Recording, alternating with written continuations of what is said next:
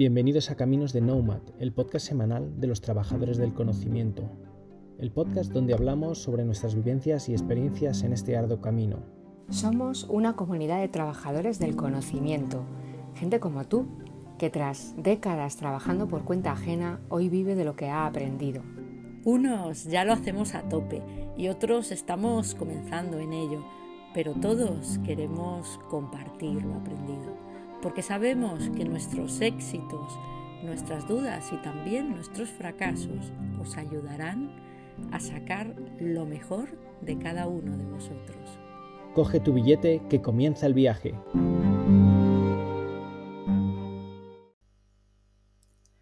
Hola, ¿cómo estáis? Feliz año nuevo. Espero hayáis tenido una buena entrada y salida de año.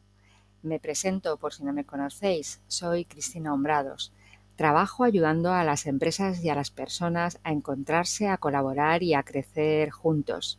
Bienvenidos a Caminos de Nomad. En este podcast compartimos experiencias, prácticas, herramientas que te ayudarán a vivir de tu conocimiento, cualquiera que sea tu circunstancia profesional, personal, actual o tu proyecto futuro y donde queremos sobre todo acompañarte para que no te sientas solo o sola en el camino porque por aquí hemos pasado todos los que hacemos este programa.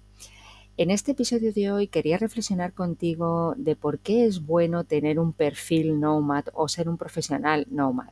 Tal y como está el mercado laboral, eh, pues vamos a ver qué características tenemos o tienen estos trabajadores, por lo que resultan muy interesantes para incorporar a los proyectos o organizaciones.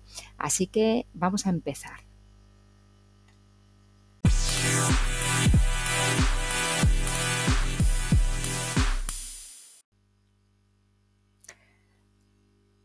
La digitalización ha abierto un amplio abanico de posibilidades de trabajo que hasta hace poco se nos hacía casi impensable pero que hoy por hoy, agudizada además por la irrupción de la pandemia, que hizo que el mundo entero pasara a teletrabajar, pues están experimentando un crecimiento vertiginoso exponencial a nivel mundial la sociedad eh, ha evolucionado, los ciudadanos nos hemos vuelto ciudadanos digitales, nos hemos convertido en otro nuevo tipo de consumidor eh, y esto ha dado lugar a que las empresas eh, se estén reorganizando, transformando, digitalizando y necesiten tener personas con talento digital para atender también a esos cambios que se han dado en la sociedad. Los trabajadores, los profesionales nos estamos transformando también, eh, sea cual sea nuestra situación, nuestro momento vital, ya estemos tranquilos, estables, en transición, en busca de un plan B, eh, no podemos apartar de nuestro camino siempre la idea de tener presente todo lo digital. Por eso, tenemos que contemplar dentro de lo que estemos valorando las posibilidades de trabajar, colaborar y seguir creciendo como profesionales, conociendo las ventajas e inconvenientes de las alternativas que están más en auge hoy en día y así, poder vislumbrar nuestro propio camino. Desde luego, por eso nos interesa tener espíritu nomad eh, y vamos a ir viendo por qué.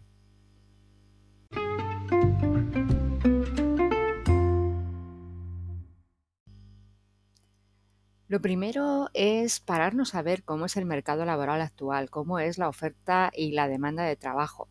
Hay cuatro factores que definen eh, fundamentalmente la situación.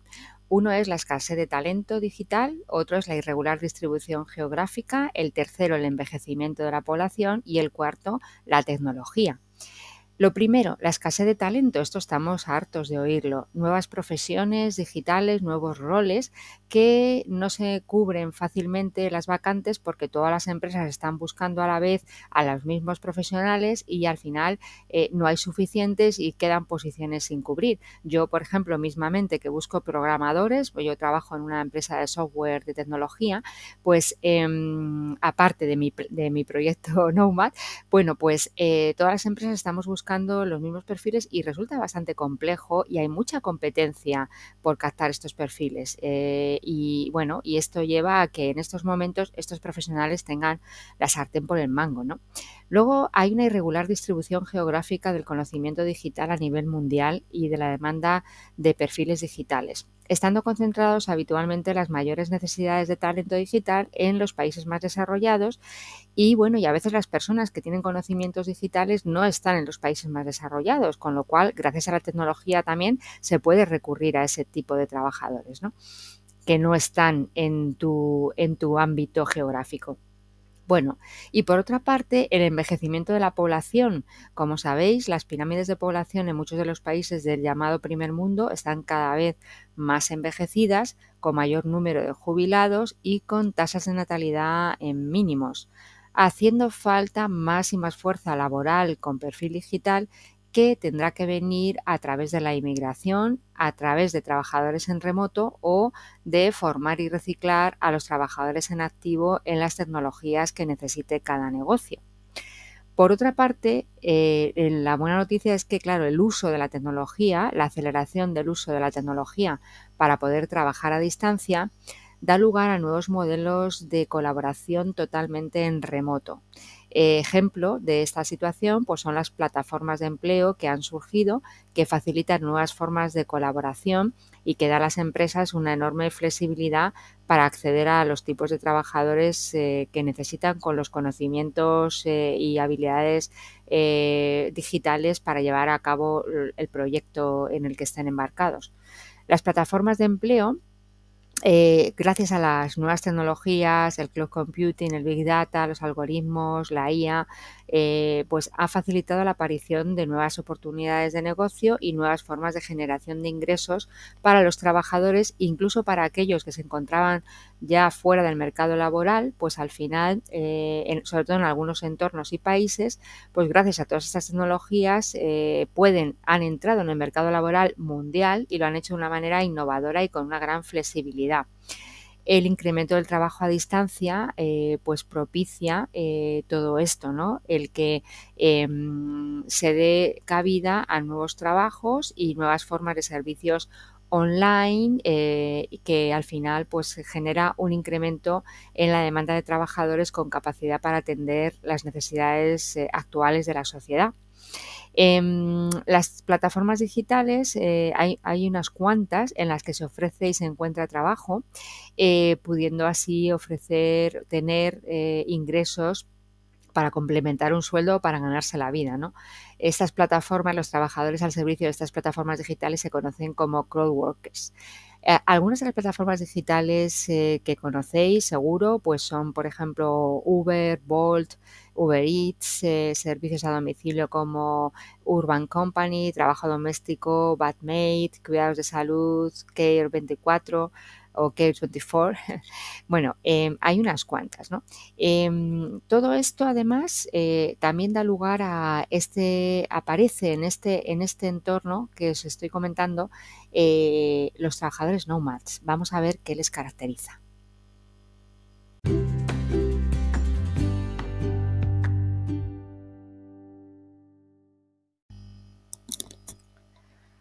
Bueno, pero ¿qué son los trabajadores nomads que dan nombre a este podcast, Los Caminos de Nomad? Bueno, los creadores del concepto del trabajador nomad fueron John Moravec y otros coautores que en su libro Nomad Society, publicado en 2013, nos hablan de la evolución de la sociedad 1.0 con un modelo industrial, pasando por la sociedad 2.0 con la aparición y desarrollo de Internet y la llegada de la sociedad 3.0, que es a lo que estamos evolucionando, en lo que nos estamos convirtiendo y además el caldo de cultivo donde surgen los nomads según estos autores. ¿no? ¿Qué factores definen a la sociedad 3.0? ¿Qué la caracteriza? Pues uno, la aceleración del uso de la tecnología, en segundo lugar, la aparición de estructuras organizativas planas, sin jerarquías. Horizontalización del conocimiento, la democracia de, la formación, por así decirlo, que ahora os explicaré. Interconexión de las personas, la globalización y el cambio en las formas de relacionarnos. En la sociedad 3.0 la tecnología se aplica de una manera acelerada y exponencial a todas las facetas de nuestras vidas, provocando cambios en las formas de relacionarnos con otras personas, tanto social como profesionalmente, pudiendo estar conectados como nunca con profesionales de cualquier lugar del mundo e intercambiar conocimientos, experiencias, todo tipo de creaciones, investigaciones, descubrimientos de una manera muy fácil y de manera casi inmediata con cualquiera que tenga acceso a Internet. Esto es un importante cambio, ¿no? Las jerarquías, por otra parte, se aplanan y casi desaparecen totalmente de una manera en la que lo que prima es la colaboración. Bueno, esto la mayoría de las organizaciones cada vez son más planas, aunque aún sigue existiendo organizaciones que tienen unos eh, eh, una, enorme, enormes niveles o un alto grado de niveles de jerarquía, pero lo, que, lo que está ocurriendo con las organizaciones más modernas es que se aplanan y las jerarquías casi desaparecen, de manera que lo que prima es la colaboración, el compartir y mejorar el trabajo. Eh, y hacerlo además de una manera más ágil y la palabra clave aquí imprescindible es la palabra innovación, para innovar. Por otra parte, la, formación, lo que os decía antes de la democracia de la formación, ahora existe un montón de conocimiento gratuito, de formaciones gratuitas de universidades, de lugares muy prestigiosos, eh, que son accesibles online, cursos de una gran calidad que facilitan normalmente el poder adquirir nuevos conocimientos en muchos lugares en los que antes quizá no llegaba esta formación. Además, en esta sociedad 3.0, eh, aquí aparece el término nomad para estos autores, viene de la unión de la palabra de las palabras know en inglés y nomad, ¿no? Nómada del conocimiento. Eh, ¿Qué es un nómada del conocimiento? Bueno, pues un trabajador con alto grado de experiencia, sabiduría en su materia, que busca la innovación, que busca mejorar, aportar al equipo y para hacerlo puede trabajar con quien sea, cuando sea y donde sea. Ser nomad es una mentalidad, una forma de trabajar que puede ser adoptada por cualquiera de nosotros y que según Moravec y compañía constituyen el tipo de trabajadores que triunfarán en el futuro. Bueno, en el futuro no, en, ahora ya. ya sea trabajando en una empresa por cuenta ajena o por cuenta propia. Vamos a decir características de los nomads, definidas por estos autores, por Moravec y compañía. Bueno, pues eh, pueden tener cualquier edad. Podríamos pensar que, los, eh, que a lo mejor alguien puede presumir o, pensar que tiene que ser gente de una cierta edad. Pues no, pueden tener cualquier edad. Estas personas eh, les gusta innovar, em, se adaptan a nuevas situaciones, tienen una actitud positiva ante las dificultades y situaciones complejas, son personas colaboradoras, saben buscar y conectar con otros expertos de su área, ponen la tecnología a su servicio para conseguir sus objetivos, resolver problemas y salvar las distancias, pueden aprender y desaprender con enorme facilidad según lo necesiten, se mueven como pez en el agua en organizaciones donde no hay mucha línea de mando, eh, les, eh, porque las líneas de mando ralentizan las iniciativas y la innovación. Entonces, bueno, ellos prefieren las eh, organizaciones planas. Aprenden continuamente de su área de conocimiento y es que les apasiona además, sienten curiosidad por ese tema y no les da miedo el fracaso. Así que con todo esto, evidentemente, claro, ¿por qué interesan los Nomad y ser uno de ellos? Bueno, porque las eh, empresas han detectado este tipo de trabajadores con mentalidad nomad y pues serán los que eh, eh, van a hacer triunfar los negocios en los entornos tan complejos en los que nos estamos moviendo. Ahora mismo los entornos en los que estamos son delicados, eh, inestables, frágiles. Hay una demanda de acción inmediata, una impaciencia porque todo se atiende y se resuelva de una manera ágil, ¿no? Es a veces difícil encontrar las causas, consecuencias de las cosas. Eh, y hay situaciones que se producen difíciles de entender y de explicar, ¿no? lo que llaman entornos bunny, Antes hablaban de los entornos buca y ahora se habla de, entornos mm, BANI por sus siglas en inglés. Eh, por eso, eh, ese tipo de profesional es muy demandado, eh, tanto cuando se busca el talento interno en las organizaciones como cuando se busca en los procesos de selección fuera de ellas. Estas personas con mentalidad nomad tienen el conocimiento y la capacidad de innovar y resolver los problemas que se van encontrando de una manera ágil. Por eso, ser nomad nos interesa, porque nos hace más empleables, más demandados por las organizaciones, tanto para mantenernos en una empresa o un proyecto, como para cambiar de puesto, promocionar o para buscar nuevos retos por otras vías o planes B. Así que por todo esto espero que te haya convencido para que empieces a desarrollar este perfil Nomad eh, si es que te falta algún aspecto de todo esto que hemos visto. Ahora vamos a ver el paso siguiente que sería cuando el Nomad se convierte en freelance autónomo.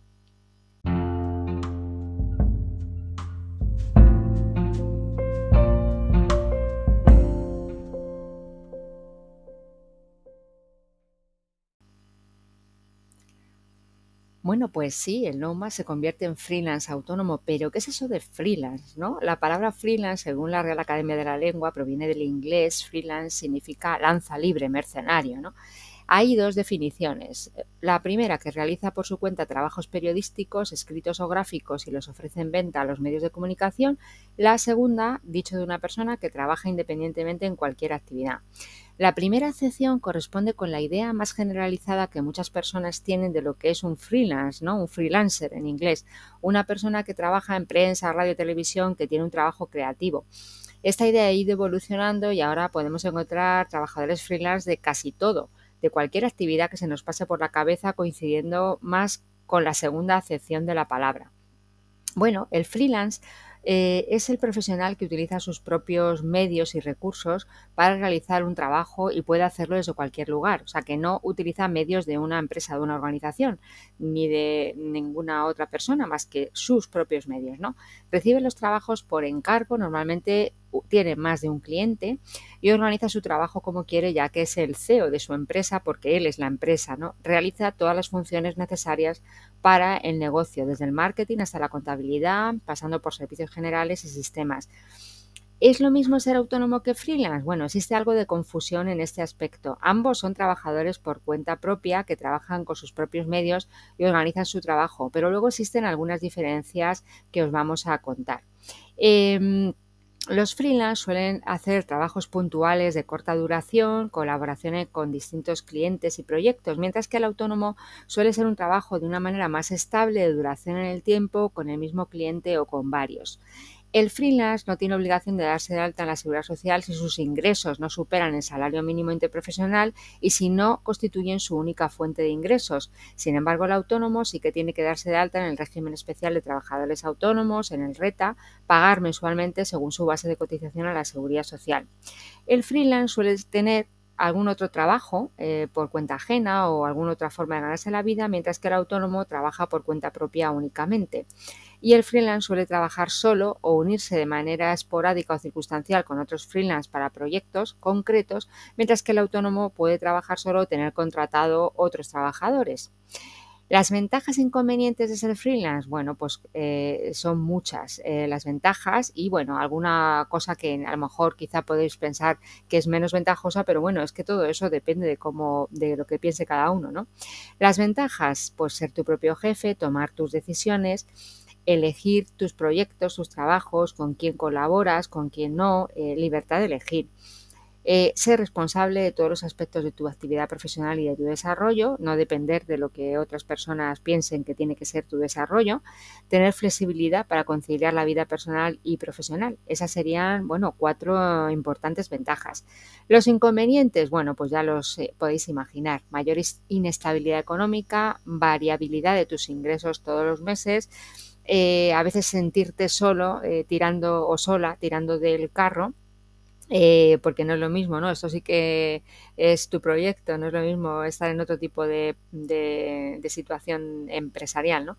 Los errores serán tuyos, no hay nadie a quien echarle la culpa y no tendrás un jefe, pero tendrás muchos clientes exigentes como que serán como múltiples jefes al final también.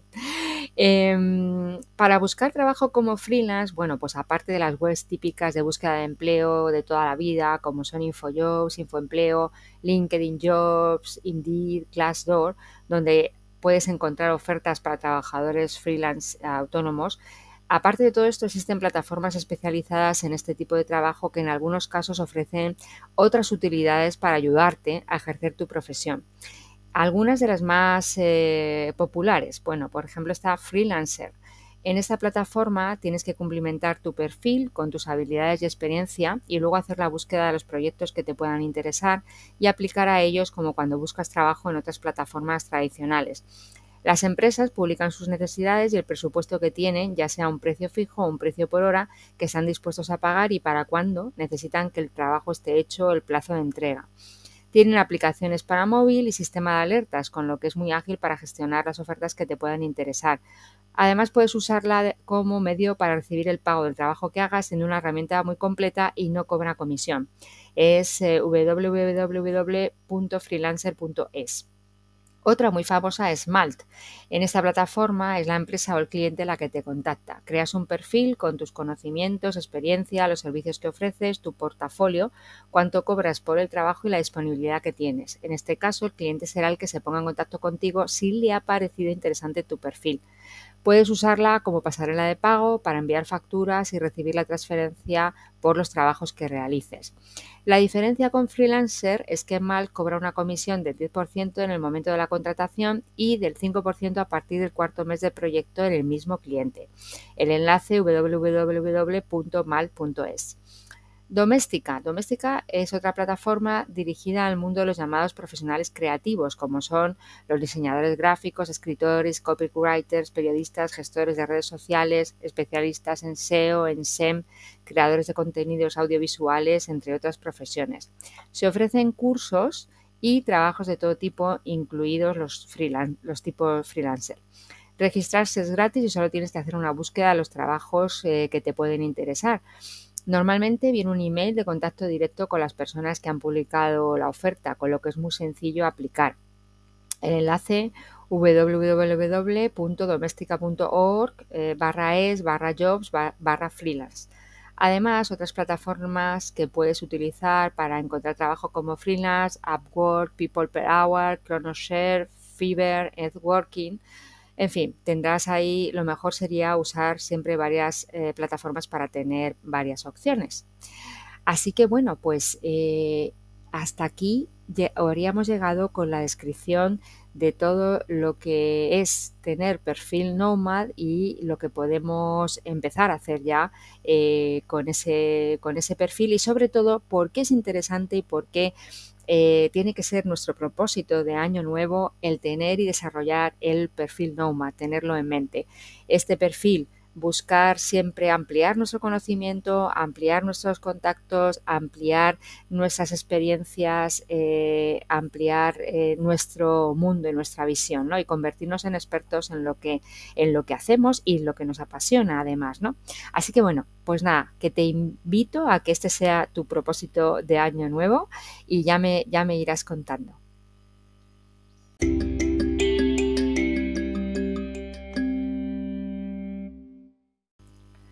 Hasta aquí un episodio más de Caminos de Nomad, el 138, eh, que espero que, bueno, pues que os sirva de inspiración como propósito de año nuevo. Ah, no me quiero despedir sin antes recomendaros que escuchéis el podcast de mi compañero Ignacio Gavilán la semana que viene, que seguro que será interesantísimo como todos los que hace un abrazo, espero vuestros comentarios en redes y bueno, a ver, y un poquito de, feedback, decirnos si queréis que os eh, contemos, eh, os hablemos de algo en concreto. Y, y nada, sin más, despedirme hasta la próxima. Un abrazo muy fuerte para todos, todas.